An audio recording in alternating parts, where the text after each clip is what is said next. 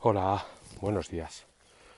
Escuchen esto, un segundito, uno- unos segunditos.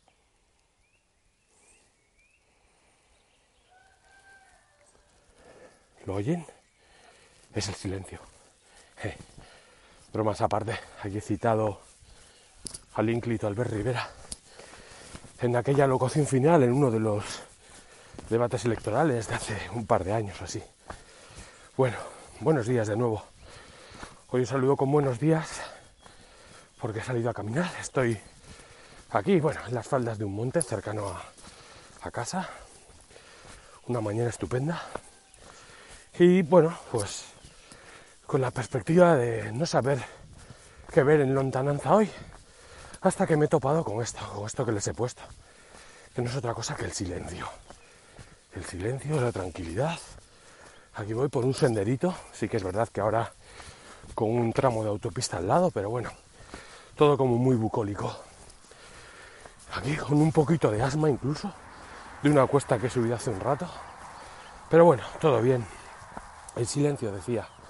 Bueno, ahora de hecho me voy a callar porque me voy a cruzar con otros caminantes y no es plan. Un segundo.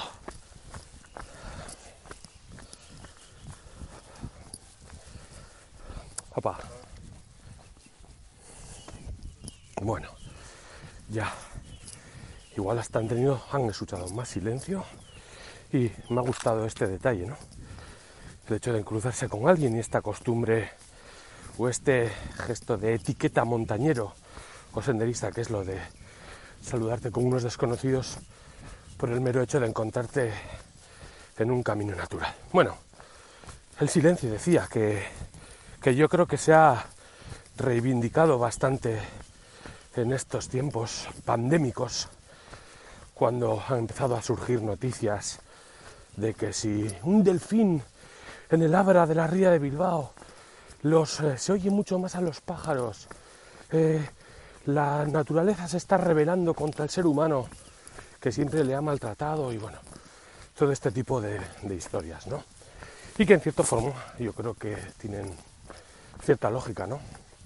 Al final sí que es cierto que el asma, que bueno, durante casi dos meses hemos desocupado las calles de una forma muy evidente y pues eso ha permitido que, bueno, pues que muchas especies también han surgido noticias, ¿no? Jabalís cada vez más cerca, corzos en lindes de pueblos, bueno, que, que haya habido una especie de explosión, ¿no? De, natural.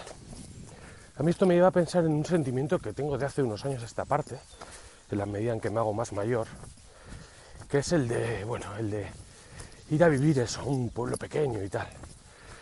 Hace años, cuando era más joven, era todo lo contrario.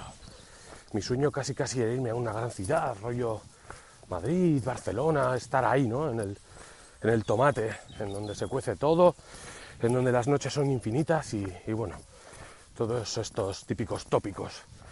Pero cayendo una vez más en el tópico, a medida que me hacía mayor, pues mi mente se iba más hacia pequeñas localidades, eso, muy, muy en contacto con la naturaleza, eh, en la que te conoce todo el mundo, en la que tienes a tus hijos que pueden vagar por ahí, ¿no? ¿no? En la que parece que vuelve a ponerse de relieve ese sentimiento comunitario cada vez más denostado, cada vez más alejado de nuestra realidad cotidiana. Mira, parece que a este perro le molesta oír mi voz. Bueno, decía que, sí, pero que al mismo tiempo también valoraba los pros y contras ¿no? de una decisión así. Eh, en los pros, pues bueno, ya digo, yo creo que es eh, el volver a la sencillez, el, todo esto del decrecimiento, ¿no? Y demás. Y luego por contra, pues bueno, sí que es verdad que hay un aspecto que no me gusta, que quizá esté en mi cabeza y no sea del todo cierto, como es el hecho de que te conozca todo el mundo, de que pierdas un importante espacio de intimidad. Y bueno, eso sí es cierto que, que me echa un poco para atrás. Eh, os interrumpo un momento vez el diálogo. Papá, papá. Bueno, es que la verdad me da, me da un poco de vergüenza, ¿eh? No voy a negar que el hecho de que me vea alguien hablando solo, de hecho, estoy en unas horas en las que empieza a venir gente. Otro segundo. Opa.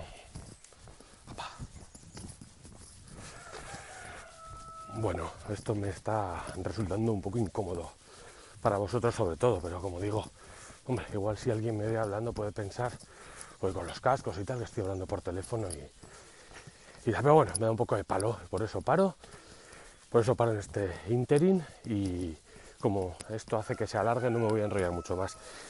Eh, lo había dejado en lo de vivir en el pueblo. Eh, pues eso, que esa pérdida de intimidad, ese que todo el mundo sepa cuándo entras, cuándo sales, de quién eres, para qué vas, tal, mm, me tiro un poco para atrás, a pesar de, de luego todos esos pros, ¿no? De estar tranquilo, en un espacio sosegado, sin tener grandes necesidades, en fin.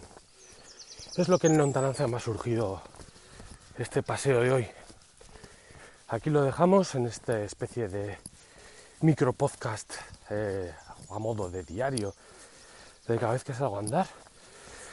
Voy a tener que volver a ir más al monte porque, uff, dos cuestitas y me han puesto aquí los bronquios a trabajar, cosa mala. Bueno, hasta la próxima. Un saludo, Agur.